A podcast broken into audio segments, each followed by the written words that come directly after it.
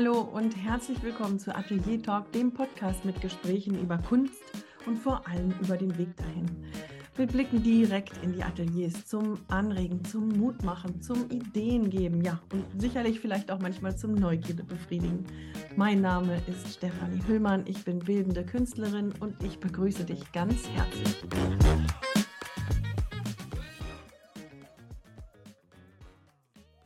Susanne Mewing lebt als Zeichnerin in Hamburg. Wir haben uns im Jahr 2020 in diesem denkwürdigen Jahr kennengelernt bei einer Ausstellung. Sie war in Lauenburg im Künstlerhaus, hatte ein Residenzstipendium und mit den anderen Künstlerinnen und Künstlern dort eine Ausstellung. Und wir kamen ins Gespräch. Und dieses Gespräch ist mir sehr im Kopf geblieben. Sie hat eine so ehrliche und offene Art und Weise. Sie reflektiert die Dinge so klar und so interessant und so nahbar, dass ich sie ein paar Wochen später dort in der Residenz nochmal besucht habe. Und dieser Besuch hat bleibenden Eindruck hinterlassen. Und so habe ich mich riesig gefreut, dass sie zugesagt hat, für den Atelier Talk ein Interview zu geben. Ihre Zeichnungen berühren und überraschen. Sie sind kindlich, offen, ungewöhnlich. Sie bringen Dinge zusammen, die in unserem Alltag nicht zusammengehören und dadurch machen sie nachdenklich. Sie schließen den Kopf auf für neue Möglichkeiten und neue Perspektiven, die eigenen Erfahrungen zu betrachten. Sie sind witzig und haben mich schon oft zum Lachen gebracht und gleichzeitig bleibt einem manches Mal auch das Lachen ein bisschen im Halse stecken. Ich hoffe, ich habe neugierig gemacht, schaut es euch unbedingt an. Das Gespräch dreht sich unter anderem um den Zwiespalt zwischen Ausstellungen und Bewerbungen und dem Druck, alles selbst zu machen, aber auch über die Freude und die Bestätigung, die einem so etwas gibt. Über die Schwierigkeit, überhaupt anzufangen mit der Kunst, Tag für Tag, und die Wichtigkeit von Struktur und Planung in diesem Zusammenhang. Und wir haben noch andere Themen am Rande, wie zum Beispiel die Wichtigkeit von Yoga, wenn man Kunst auf dem Fußboden machen möchte. Und damit soll es auch schon losgehen. Ganz viel Spaß beim Zuhören. Liebe Susanne, wie schön, dass du da bist. Wie schön, dass du die Zeit nimmst für den Atelier Talk Podcast. Vielen, vielen lieben Dank. Wie schön, dass du mich eingeladen hast. Dankeschön auch dafür. Susanne, du hast angefangen nach der Schule sofort mit dem Studium für freie Kunst. Wie früh bist du in die künstlerische Schiene gekommen, beziehungsweise bist du aus einem künstlerischen Elternhaus gekommen? Nee, ich bin überhaupt nicht aus einem künstlerischen Elternhaus gekommen. Mein Vater war Ingenieur, meine Mutter war Hausfrau. Es gab auch keine Kunst bei uns zu Hause, außer, ich glaube, Tchaikovsky, der Nussknacker gab es auf Platte. Und ich habe aber eigentlich schon immer gezeichnet und das schon immer als Möglichkeit für mich gehabt, irgendwie ich weiß gar nicht, Möglichkeit, äh, vielleicht mich auszudrücken, aber auch einfach Freude zu haben oder ich tue es einfach schon immer. Und nach der Schule, genau, habe ich gleich angefangen an der HFBK in Hamburg Kunst zu studieren, habe das aber nach vier Semestern abgebrochen, weil ich an der Schule nicht sein konnte. Ich gehe immer noch nicht gerne in diese Schule. Was bedeutet das, wenn ich dich da unterbrechen darf? Warum konntest du da nicht sein? Ähm, ich glaube, also mein Plan war eigentlich, und da haben mich die Leute rausgequatscht, erst eine Ausbildung zu machen und dann Kunst zu studieren. Und ich glaube, dass ich zu jung war und dass ich vielleicht auch zu viele Sachen mit mir getragen habe. Ich hatte mit Angst zu tun und sowas. Und an der Schule, als das war 92, als ich das studiert habe, war das sehr, sehr männerlastig. Und es ging irgendwie um, äh, wenn du an der Akademie studierst, musst du eigentlich deinen Weg schon kennen. Und ich war eher an dem Punkt, wo ich dachte, ich möchte gerne Erfahrungen machen. Ich, ich konnte da nicht sein. So. Und ich, wenn ich jetzt in das Gebäude gehe, geht mir das immer noch so, dass mir die Luft so ein bisschen wegbleibt und so. Das war irgendwie doof. Ja, und dann habe ich Bibliothekswesen studiert und fertig gemacht und wollte das dann aber auch nicht machen. Und dann habe ich nochmal an der, ähm, an der Fachhochschule, an der HAW Illustration studiert. Und das war dann richtig toll. Und dann war ich auch schon ein bisschen erwachsener und konnte das auch machen. Und habe da angefangen zu zeichnen und ich habe Comics gemacht und angefangen zu erzählen. Und wenn ich jetzt, wenn ich jetzt arbeite, ähm, hat das ja immer noch viel mit Erzählen zu tun. So, es ist ja doch sehr narrativ, was ich mache. Ja. Wie hat denn dein Umfeld und insbesondere deine engste Familie reagiert, als du in so einer Familie gesagt hast, ich studiere jetzt freie Kunst? Wurdest du von Anfang an gleich unterstützt oder war das auch schwierig? Also ich glaube, die hätten es schon auch schön gefunden, ich hätte was anderes gemacht.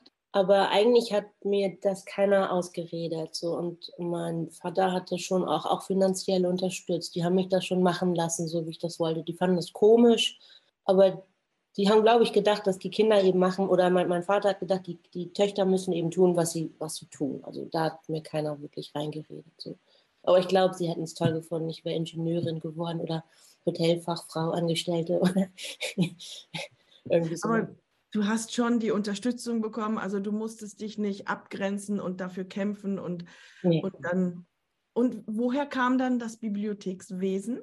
Als ich die HFBK abgebrochen habe, wusste ich nicht so richtig, was ich machen will. Und ich wollte was finden, was möglichst keinen Schaden anrichtet. Äh, und ich dachte, Bibliotheken sind ein, ein, ein, ein guter Ort und ein sicherer Ort. Ich wusste, dass ich nicht dass ich nicht in die Wirtschaft gehen will, dass ich bestimmt nicht für einen Rüstungskonzern arbeiten will oder für eine Pharmafirma oder für, für die Kapitalisten per se. Und deshalb kam ich auf Bibliothekswesen. Jetzt hast du im Prinzip, also es klingt für mich so, dass du deinen Herzenswunsch erstmal angepackt hast, Künstlerin zu werden, künstlerisch tätig zu werden. Und dann hast du nach vier Semestern gesagt, Mist, hier geht es mir nicht gut das Ganze gefällt mir doch nicht, ich breche ab. Was hat das denn mit dir gemacht? Das hat sich erstmal erleichternd angefühlt. Hm. Und ich habe das auch immer noch. Also das zieht sich eigentlich so durch. Ich habe das immer noch bestimmt ein oder zweimal im Jahr, dass ich denke, ich, ich mache das nicht mehr. Das ist mir zu anstrengend. Das ist, ich bekomme zu wenig zurück. Ich höre jetzt auf, ich mache jetzt was ganz anderes. Und dann höre ich auch auf und das fühlt sich dann gut an. Und mittlerweile kenne ich das und äh, mittlerweile weiß ich auch, dass, äh, dass es so nicht bleibt, sondern ich komme immer, immer dann, wenn ich den Druck selber rausnehme, ich muss das nicht machen, fügt es sich eigentlich wieder dahin, dass, dass ich wieder anfange zu zeichnen. Und ja, da purzeln wir sofort rein in ein ganz, ganz spannendes Thema. Lass mich da doch bitte mal weiterfragen. Du hast eben gesagt, jedes Jahr ein bis zweimal habe ich das Gefühl, ich, ich muss das wieder lassen. Mhm. Was heißt denn das genau? Heißt es das Zeichnen und Malen? Oder heißt es den Beruf als Künstlerin? Weil das ist ja, beinhaltet ja dann immer noch so viel mehr, um Ausstellungen bewerben und die Webseite frisch halten und und, und, und. Das ist ja dann nochmal was anderes. Was meinst du genau mit das? Hm, lass mich mal kurz nachdenken. Ich glaube, es ist so eine, es ist sowas wie so, ein, so eine Gratwanderung oder so ein Eiertanz. So, wenn ich das wirklich machen will, dann gehört eben alles das dazu, mich zu bewerben, mich auch für Förderungen bewerben. Genau, die Webseite, Ausstellung. Und manchmal wird es mir zu groß und manchmal wird dieser, dieser bürokratische Teil für mich zu groß oder mein eigenes Marketing zu machen. Und mittlerweile kann ich aber auch sehen, dass es auch, ähm, dass es dass es tatsächlich auch gut ist, Bewerbung zu schreiben. Also weil du dann sozusagen das Resümee auch hast, was habe ich denn gemacht gerade die letzten Monate oder was will ich gerne machen. Also es ist, es hilft einem selber auch einen Überblick zu behalten über das, wo man gerade steht oder so, finde ich. Das ist, also es ist nicht nur nicht nur unnütz Bewerbungen zu schreiben, obwohl man abgelehnt wird. Ja, das stimmt, sehe ich auch so. Sehr wichtig. Man reflektiert nochmal ganz anders. Man kriegt so ein bisschen einen Blick von außen auf die eigenen Sachen. Mhm. Ja. Und manchmal wird auch ähm, die Kunst zu groß. Also dann will ich, also das passiert auch, dass ich zu viel will, zu viele große Sachen, zu viel Material, zu viel, wo dann Logistik da drin steckt und dann eben auch Geld da drin steckt. Und dann gerät es in Ungleichgewicht, weil, weil eigentlich geht es mir schon ums Kunstmachen. Und dann ist es eben in meinem Fall toll, dass ich zeichne, was ich im Prinzip auch auf einem kleinen Papier mit einem Bleistift machen kann in meinem Bett oder so.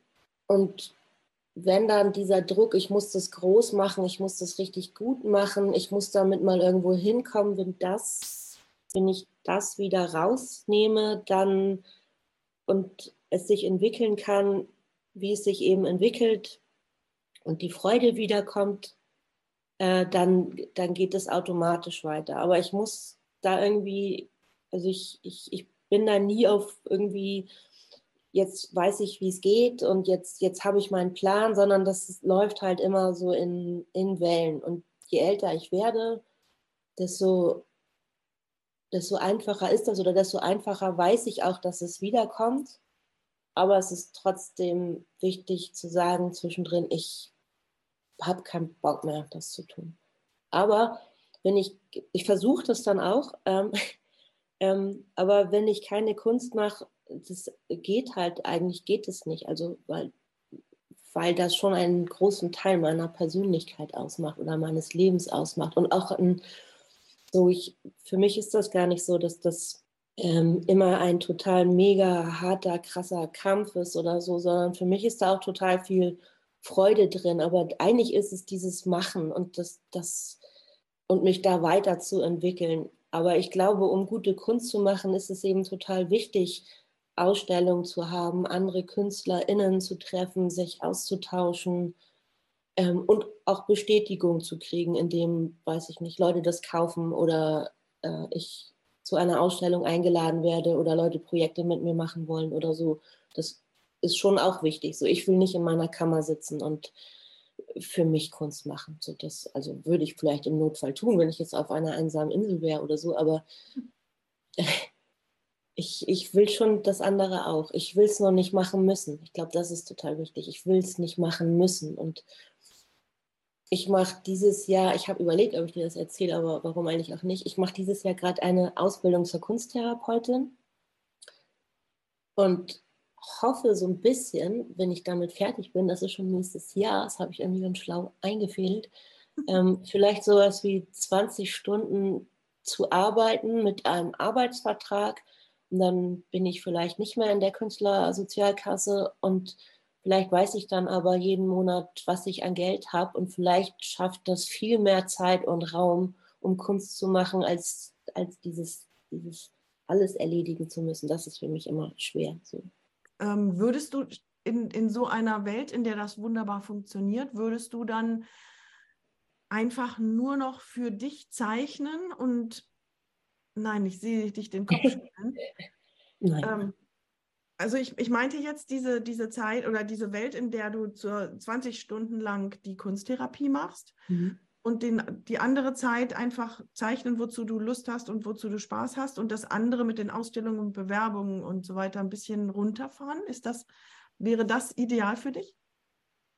Nee, ich, nee, ich will das schon. Ich will auf jeden Fall Ausstellungen. Ich will auf jeden Fall mich weiter bewerben. Ich will auf jeden Fall mit allem da weitergehen. Ich, ja. Nur ohne Druck, ohne diesen Druck im Nacken. Nicht machen zu müssen. So. Ja. Nicht machen zu müssen ich kann besser arbeiten. Ich kann, ich habe ähm, hab ein bisschen eine ähm, Konzentrationsstörung so und ähm, wenn es zu viel wird und zu stressig wird, kann ich nicht gut arbeiten und ich kann immer, ich bin besser und produktiver und kriege meinen Kram besser hin, wenn ich es nicht muss. Mhm.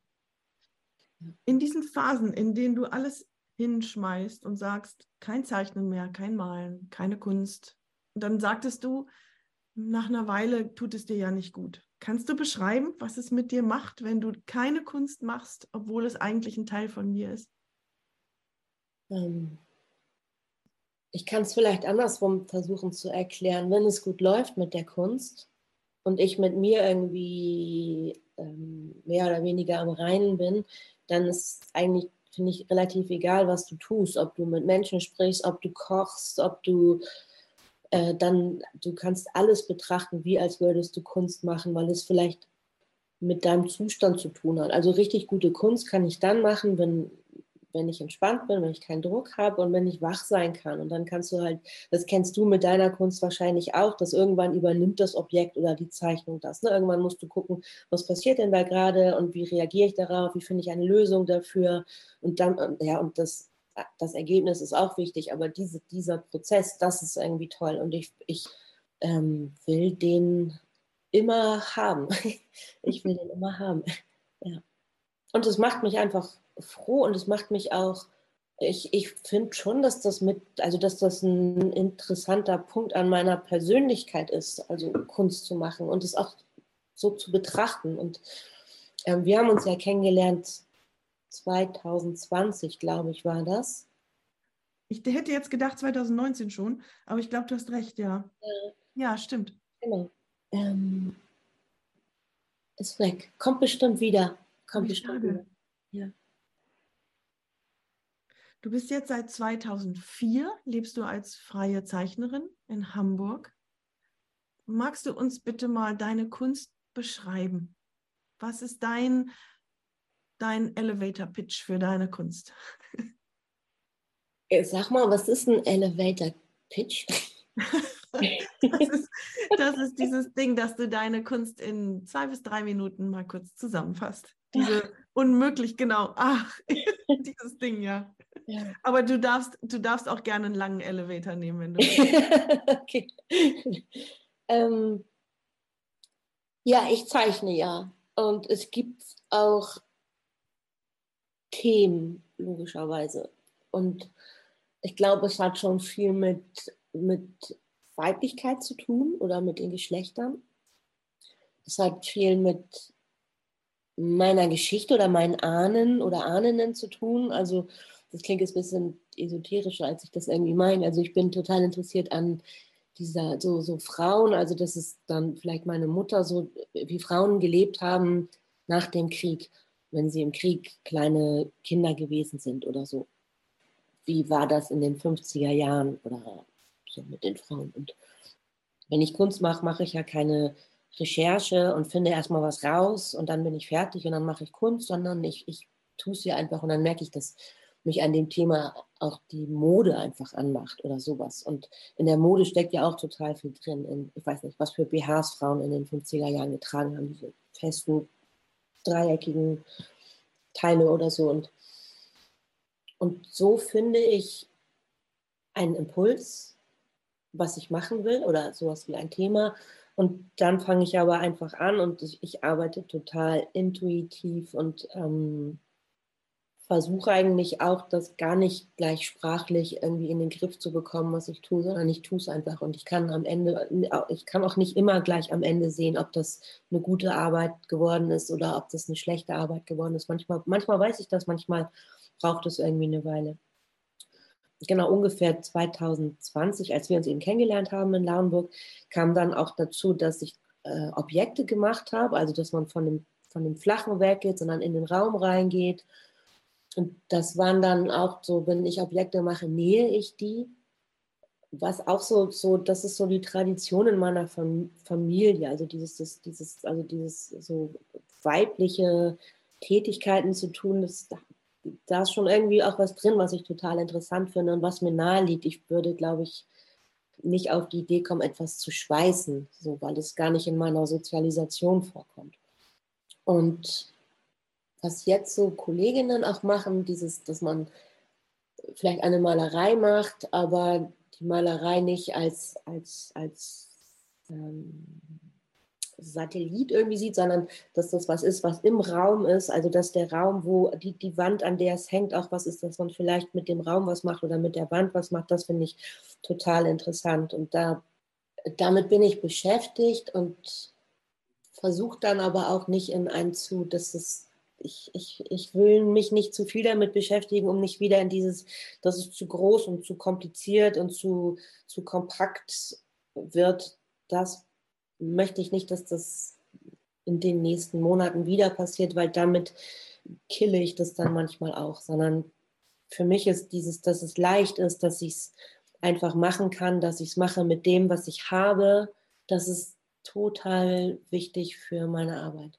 Mhm kann mich noch daran erinnern, als wir uns in Lauenburg kennengelernt haben, dass du fasziniert warst von den Möglichkeiten der neuen Papiere und Pigmente und sowas, was du dort erwerben konntest. Das war ja ein Stipendium, Residenzstipendium mhm. und ähm, du hast ein gewisses Budget zur Verfügung gestellt bekommen. Mhm. Und deine Augen haben gestrahlt, als du, als du mir die diversen Papiere gezeigt hast mhm. und ähm, die Möglichkeiten, die sich da so aufgetan mhm. haben. Ich fand das ganz spannend damals, das, was du eben gesagt hast, dass du eben in, in die Dreidimensionalität gegangen bist, dass die, die Arme, die ich aus deinen Zeichnungen kannte oder aus den Aquarellmalereien, dass die dann plötzlich da aus der Wand kamen und so weiter.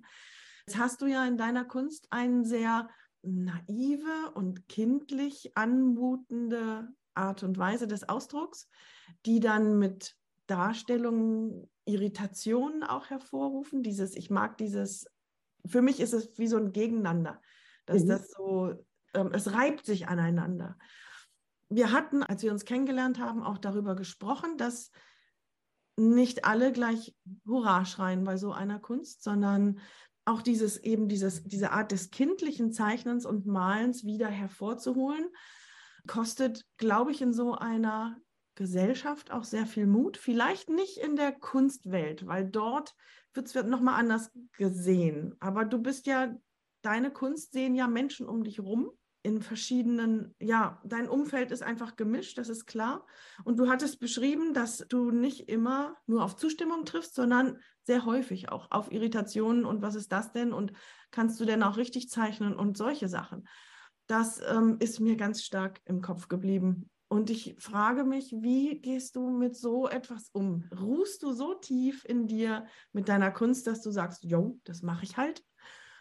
Oder musst du dich da innerlich immer ein bisschen abgrenzen und immer wieder ein bisschen festigen? Oder wie, wie ist das? Und, und auch, es wird ja nicht immer so gewesen sein, dass du damit umgehen kannst. Was ich eigentlich wissen, wie gehst du mit Kritik um? Ich glaube, das ist die Kurzform meiner Frage. Ich finde das gerade bisschen schwer zu beantworten, weil es im Moment einfach gar nicht so mein Thema ist. Nicht mehr. Ja. Ähm, ja, oder kommt vielleicht wieder. Ich will nicht sagen, ich bin damit jetzt irgendwie fertig oder so, aber im Moment ist das nicht so das Thema. Im Moment habe ich vielleicht auch lange nicht gehört, dass jemand sagt, das kann meine fünfjährige Tochter aber auch oder so, habe ich lange nicht gehört.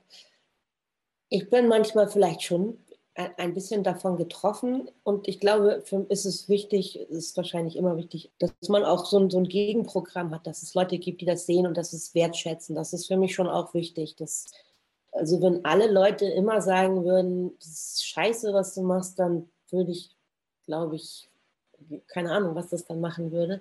Aber im Moment ist es so, dass ich vielleicht genug Bestätigung habe, um damit ganz gut sein zu können. Und, und ich finde es schon auch gut zu hinterfragen, was man tut. Also so, ähm, vielleicht macht man ja auch mal Scheiße. Ich glaube ja schon, dass, also ich glaube, es ist total okay, dass nicht alle Leute durchdrehen vor Begeisterung, wenn sie meine Kunst sehen.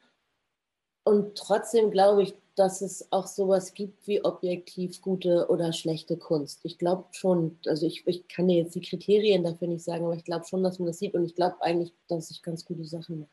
Also denke ich nicht immer, aber ja, aber dann lass uns auf diesem Thema gar nicht weiter rumreiten. Es ist bei mhm. mir im Kopf geblieben, weil es Thema war, als wir uns kennengelernt haben. Ja. Und ich das sehr, sehr bewundert habe, dass du, du wirktest einfach sehr bei dir und hast mir das ganz locker erzählt, was ich auch toll fand. Nicht jeder würde so etwas teilen, sondern ja, gerne für sich behalten, dass da so eine Kritik kommt, aber es schien dich nicht aus der Bahn zu werfen. Und das, das hatte mich einfach beschäftigt, wie du damit umgehst. Aber dann lass uns da bitte nicht weitergehen, wenn das gerade überhaupt kein Thema ist. Aber du hast gerade gesagt, vielleicht bekomme ich auch einfach zurzeit genug Bestätigung. Und das fand ich auch, da möchte ich anknüpfen mit etwas, was du vorher gesagt hattest, dass als du beschrieben hast, dass es dir alles zu viel ist, die Bewerbung und dass es aber gleichzeitig auch etwas ist, was man braucht, die Möglichkeit auszustellen, die Möglichkeit oder Fördermittel zu bekommen, denn das ist ja eine Form der Bestätigung.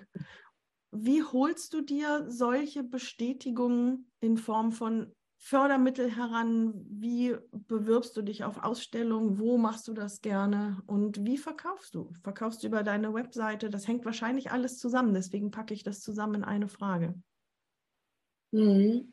Ich bin ja in Hamburg im BBK und in der GEDOC und deshalb ähm, kriege ich immer die guten Verteiler, wo das alles drinsteht, mit denen, wann kann man sich für was bewerben und ich bewerbe mich auch für ganz viele Sachen, die ich nicht bekomme, was auch immer echt wehtut, finde ich. Wenn man sich ganz viel Mühe gegeben hat und eine tolle Bewerbung gemacht hat und denkt so, man hätte es nicht besser machen können und dann kriegt man es nicht. Und vielleicht, oder vielleicht hat sich bei mir in den letzten ein, zwei Jahren auch tatsächlich was geändert, weil ich finde es im Moment besser zu sagen, ich habe eine richtig gute Bewerbung gemacht und scheiße, die nehmen mich nicht, aber ich habe es so gut gemacht, wie ich konnte. Und dann klappt es nicht, dann finde ich das so rum besser, als wenn ich sage, ach, ich habe es erst gar nicht, ich habe es gar nicht gemacht oder so. so das, ich finde das eine gute, ich finde es eine freundliche Haltung mir gegenüber. Und dieses Jahr habe ich einfach ganz, ganz viele Ausstellungen, wo Menschen mich auch gefragt haben, ob ich mit ihnen ausstellen will oder ob ich mitmachen kann. Das freut mich irgendwie total. Und wenn ich Zeichnungen verkaufe, das meistens passiert das auf Ausstellungen oder so, dass mhm. Leute was sehen und dann schnackt man und dann. So. Wo sieht man ja. dich das nächste Mal? Also, ähm, es gibt jetzt nächste Woche in Hamburg beim BBK die Ausstellung jetzt alle. Da habe ich ein Bild von, ich glaube, es sind 180 KünstlerInnen. Das ist, glaube ich, eher eine lustige Ausstellung, aber ich freue mich trotzdem drauf. Das ist in Hamburg. Und dann gibt es im März eine Ausstellung, da weiß ich gerade gar nicht, wie die Location heißt. Das ist jedenfalls in London. Und dann gibt es, ich glaube im April, eine Ausstellung in der GEDOC Hamburg und der Arbeitstitel ist Fleischeslust und ich weiß noch nicht, ob wir bei dem Titel bleiben oder ob der sich ändert. Und ich habe es bestimmt noch, ich, ich habe es bestimmt noch was vergessen, weil es waren so viele Ausstellungen, dass ich dachte, hu, wie schaffe ich das, die Kunst dafür zu machen, wo ich doch jetzt Kunsttherapeutin werde dieses Jahr. Das macht überhaupt nichts, wenn du eine vergessen hast. Ich verlinke das ja alles in den Show Notes und vor allen Dingen auf der Webseite. Ich werde meine Webseite auch aktualisieren. Dann kannst du auch auf meine Website verweisen. Und das tue ich sowieso. Das bringt mich aber gleich zur nächsten Frage. Wie arbeitest du? Wir sind ja hier bei Atelier Talk. Lass uns mal direkt in dein Atelier reinschauen. Mhm. Wie sieht dein Atelier aus und wie arbeitest du? Arbeitest du, hängen da überall Bilder, an denen du gleichzeitig arbeitest oder fängst du eins an und machst es fertig? Nee, also ich wohne in einer Wohnung und nebenan ist mein Atelier. Das heißt, ich habe einen echt kurzen Arbeitsweg, der ist so vier Schritte, glaube ich, ungefähr. und da ich alleine wohne, ist mein Wohnzimmer, also da arbeite ich eigentlich auch und dann habe ich auch noch ein Arbeitszimmer. Also ich habe nicht so viel Wohnzimmer oder sowas. Oder ich sitze jetzt auch gerade in meinem Wohnzimmer und ich kann es dir mal kurz zeigen. Kannst du ja gleich nicht, also ich ähm, sitze auch gerade auf einer Arbeit. ich ähm, Susanne hat gerade ein großes Stück Stoff hochgehalten und ich sehe. Ich schicke dir nachher noch mal ein Foto davon. Genau, das steht, das stelle ich auf die Webseite, ja. und ich zeichne, ich zeige, also wenn ich jetzt mal die Objekte wegnehme, sonst wird es irgendwie zu kompliziert, wenn ich das, wann ich was wie mache. Ich, ich ähm, bei den kleinen Zeichnungen passieren ganz viele parallel. Also es ist dann tatsächlich eher so etwas wie eine Reihe, die geschieht, wo auch dann die siebte nochmal nach vorne genommen wird, obwohl ich vielleicht schon bei zwölf bin oder so.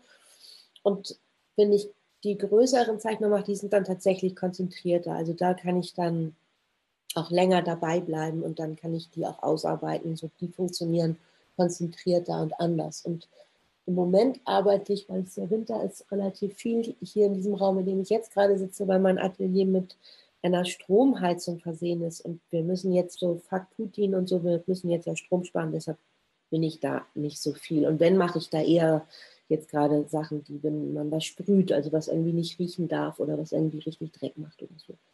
Eigentlich besteht der Tag daraus, möglichst viel von diesem blöden Kram weggearbeitet zu haben, dass ich Kunst machen kann. Was ist der blöde Kram? Ähm, Briefe aufmachen, Steuer machen, äh, Grafik machen, zum Geld verdienen, sowas. Und vielleicht auch noch mich um mich zu kümmern, also dass dieses gesund zu essen, genug zu schlafen, ähm, rauszugehen, Sport zu machen, so das ist ja irgendwie müssen, irgendwie muss ja alles versorgt sein, sonst geht das auch nicht so gut mit, dem, mit der Kunst. Ja. Und wenn das alles klappt und das, das dann ja, setze ich mich zurzeit am liebsten in diesem Raum auf den Boden und, und arbeite. Ich arbeite auf dem Boden. Ich kann nicht so gut am Tisch sitzen. Ich sitze einfach nicht gern auf Stühlen. Ich sitze lieber auf dem Boden. Deshalb muss ich auch Yoga machen, weil ich bin ja 51 und das mit auf dem Fußboden sitzen wird ja auch nicht, wird ja auch nicht leichter. Ja. Ja. Für wie wichtig ist es für dich, ein Atelier zu haben? Wie hat sich das auf deine Kunst ausgewirkt, ein Atelier zu haben? Ich finde es total wichtig. Ähm, ich bin immer so, ich, ich glaube, in so vielen Sachen ambivalent und auch mit dem Atelier. Ich habe es ja jetzt hier bei mir zu Hause und das ist total toll, dass ich es jederzeit betreten kann, dass ich jederzeit was holen kann, dass ich jederzeit was machen kann, auch morgens das gleich machen kann. Und manchmal finde ich es total schrecklich, nicht in einem Atelier mit anderen Personen zusammen zu sein. Eigentlich hätte ich gerne beides. Ja. Aber wenn es gut läuft, ist es für mich total super, alleine zu sein und alleine zu arbeiten. Und wenn es nicht so gut läuft, dann hilft es ja schon total oft, dass man Austausch, Austausch hat und mit anderen KünstlerInnen spricht. Und ähm, dann ist es, dann bedauere ich das, dass ich hier oben mein Atelier habe. Das ist letztendlich der Bewegung gewesen, den Atelier-Talk ins Leben zu rufen, weil, weil ja viele von uns alleine vor sich hin arbeiten und ganz egal, ob es eben die Pianistin ist oder die Bildhauerin oder oder oder. Und mhm. ähm, dass man so ein bisschen, ein bisschen Austausch bekommt und vielleicht ja auch Kontakt aufnehmen kann. Hat es deine Kunst beeinflusst, seit du ein Atelier hast und du nicht mehr neben dem Bett oder am, an der Küchentischecke arbeiten musst? Hat es sich so ausgewirkt irgendwie? Das weiß ich nicht mehr. Ich habe schon so lange ein Atelier, das ah. kann ich nicht mehr sagen. Und ich habe immer dann mal ein Atelier für mich alleine oder dann doch wieder ein Atelier in einer, in einer Gemeinschaft und irgendwie ist das immer so, geht es so hin und her. Aber ich habe schon lange immer, immer einen Arbeitsraum. Ich kann mir das gar nicht anders vorstellen. Mhm. Ich brauche auch echt viel Platz. Mein Atelier ist gar nicht, ja, es ist so, ich habe so mit Schrägen, ich weiß nicht, vielleicht 30 Quadratmeter oder so. Also zumindest auf dem Boden. Also oben ist es dann weniger. Was ist das Wichtigste in deinem Atelier? Worauf kannst du und möchtest du einfach gar nicht verzichten? Ähm, genug Bodenfläche, um Papierstapel zu bilden. Also um zu sagen, diese Zeichnungen sind fertig, diese Zeichnungen müssen nochmal überarbeitet werden, das tue ich weg. Ich musste mal, also ich, ich brauche viel Fläche, um Sachen auszulegen, um sie betrachten zu können. Also um mal ja, irgendwie einen Abstand zu kriegen, eine Ordnung zu finden das finde ich gar nicht so leicht, ja. Und meine mhm. Nähmaschine vielleicht auch, ja. Meine, ich habe eine Heißklebepistole. Ich benutze die total selten, aber ich finde es total geil, dass ich sie habe.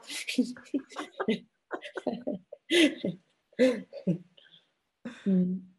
Mm, Aquarellfarben sind mir total wichtig. Und ich, ich benutze zum Zeichnen diese total beknackten Wassertankpinsel. Die sind richtig blöd eigentlich und die haben gar nicht so eine richtige Spitze. Und ich mache sie immer relativ schnell beim Zeichnen kaputt. Aber trotzdem benutze ich immer die. Ich kann nicht mit anderen Pinseln so gut zeichnen. Ja.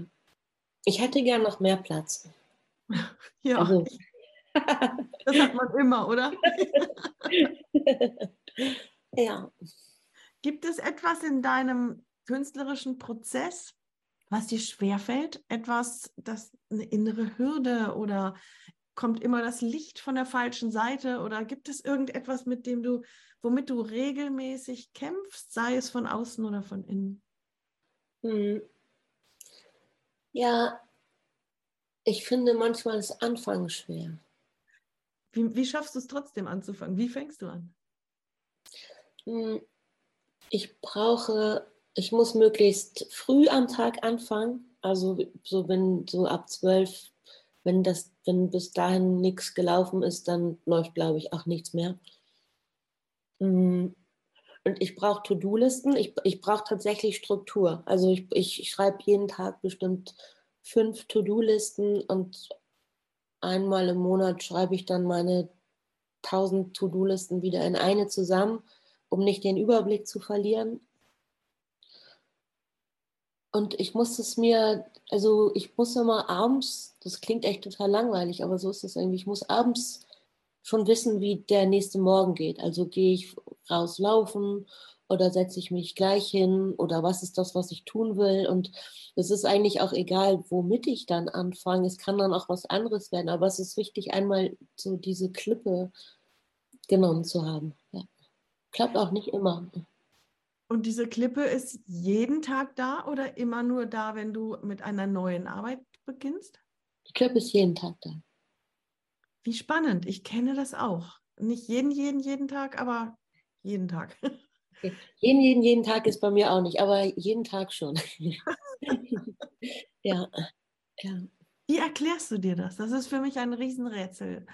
Und ähm, ich habe gerade vor, ich glaube, drei Episoden, eine kurze Episode gemacht über Blockaden, wie man dann auch rumeiert, um ja nicht anzufangen. Und plötzlich merke ich dann, dass ich, dass ich die Zeit irgendwie dehne und Sachen, ach, die ach so wichtig sind, plötzlich mache, obwohl sie eigentlich gar nicht wichtig sind. Wie erklärst du dir das? Woher kommt das? Ich glaube, ähm, also eine Idee, die ich seit ein paar Monaten habe, ist, ob es vielleicht ADHS heißt. Oh. Mhm. Und vielleicht heißt es auch anders, ist ja auch eigentlich egal, aber und ich kenne total viele Leute, die das haben und es hat vielleicht auch manchmal mit Angst zu tun, dass man was Falsches macht oder dass man dass man es nicht richtig tut oder so. Deshalb ist es, glaube ich, so wichtig für mich, ähm, mein, meine Ziele immer ein bisschen kleiner zu kochen, damit die Schwelle nicht so groß ist. So, dass ich weiter es schaffe, in Kauf zu nehmen, ähm, auch zu scheitern, dass das auch okay ist.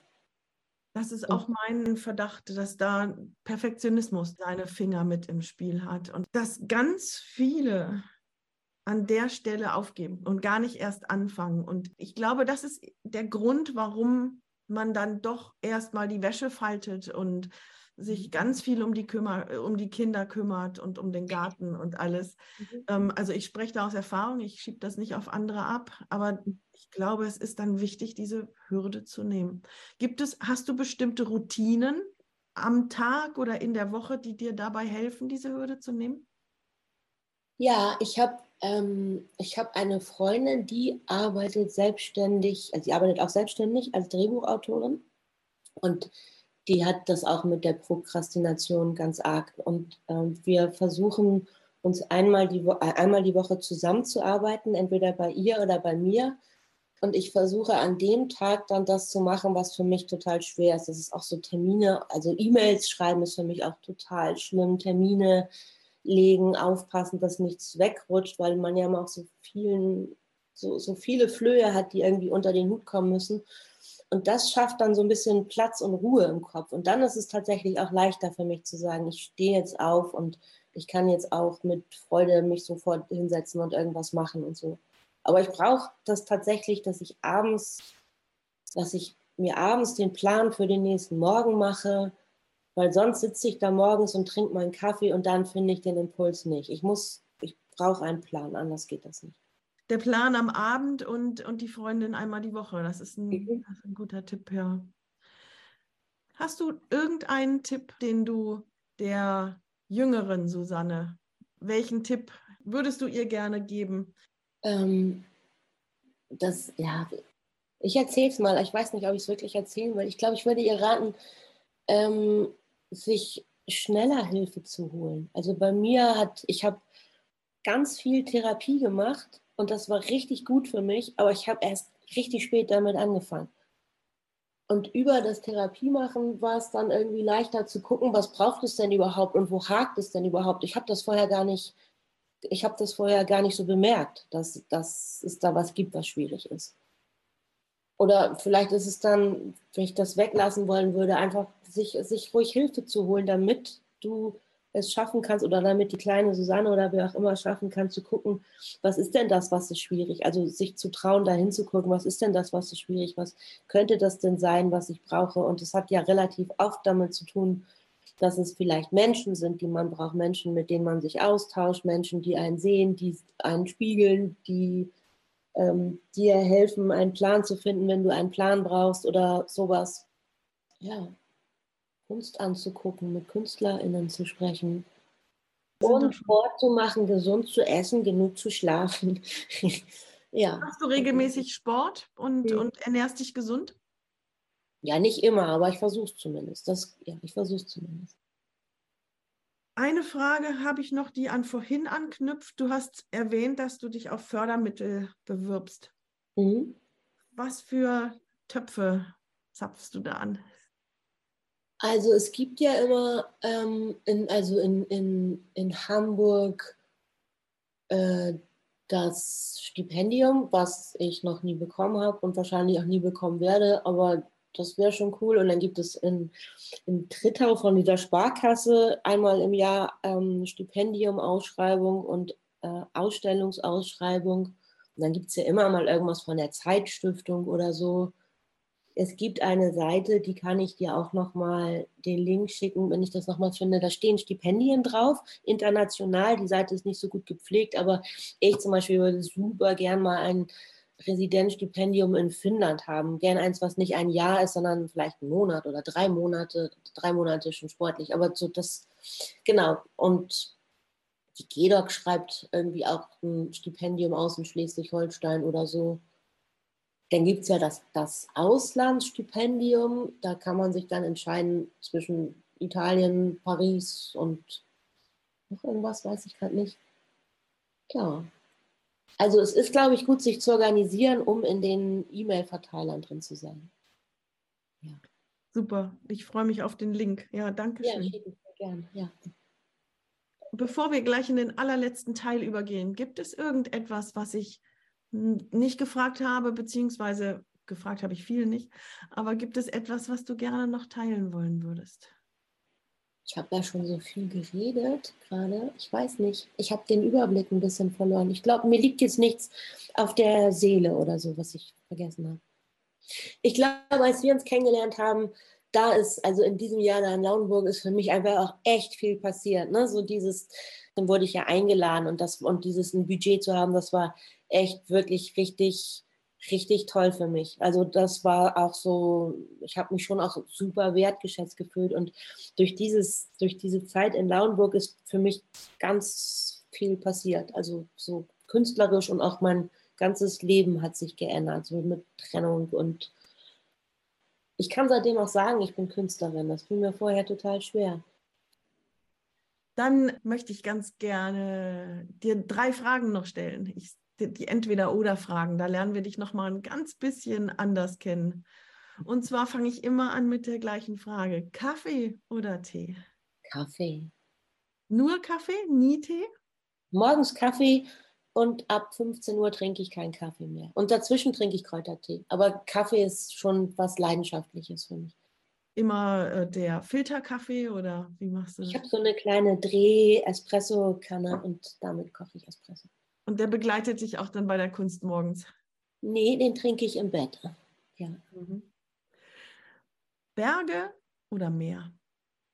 Oh, ich würde total gerne mal wieder ins Meer. Ich war die letzten Jahre immer in den Bergen und ich habe total Bock, in den Atlantik zu springen.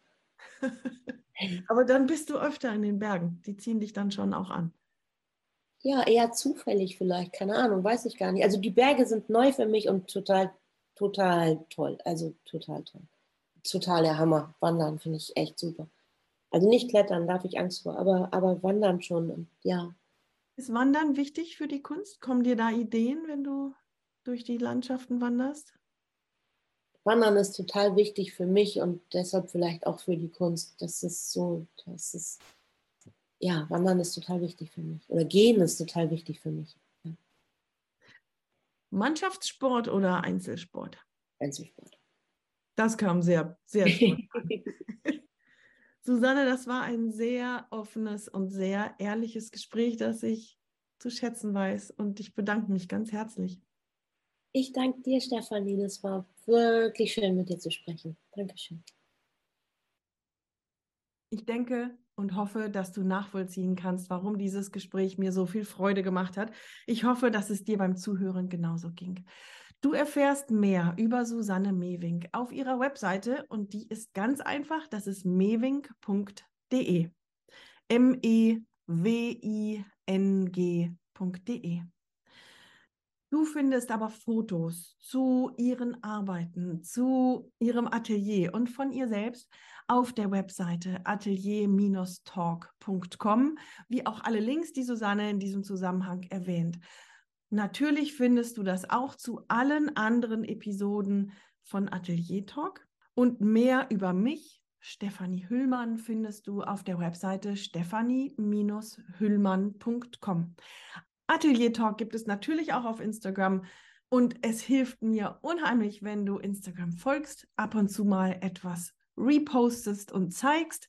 Und natürlich, wenn du auf Spotify oder Apple Podcasts den Podcast abonnierst und mir fünf Sterne dalässt, vielleicht sogar bei Apple Podcasts eine Bewertung. Das katapultiert den Podcast nach vorne und hilft auch den Künstlerinnen und Künstlern mit ihren Messages, die sie hier verteilen möchten, gefunden zu werden. Ganz herzlichen Dank schon mal dafür. Und in der kommenden Woche gibt es voraussichtlich wieder einen Atelier-Talk-Tipp. Vielen, vielen Dank fürs Zuhören. Ich freue mich, wenn du nächste Woche wieder dabei bist. Bis dann. Tschüss, deine Stefanie Höhmann.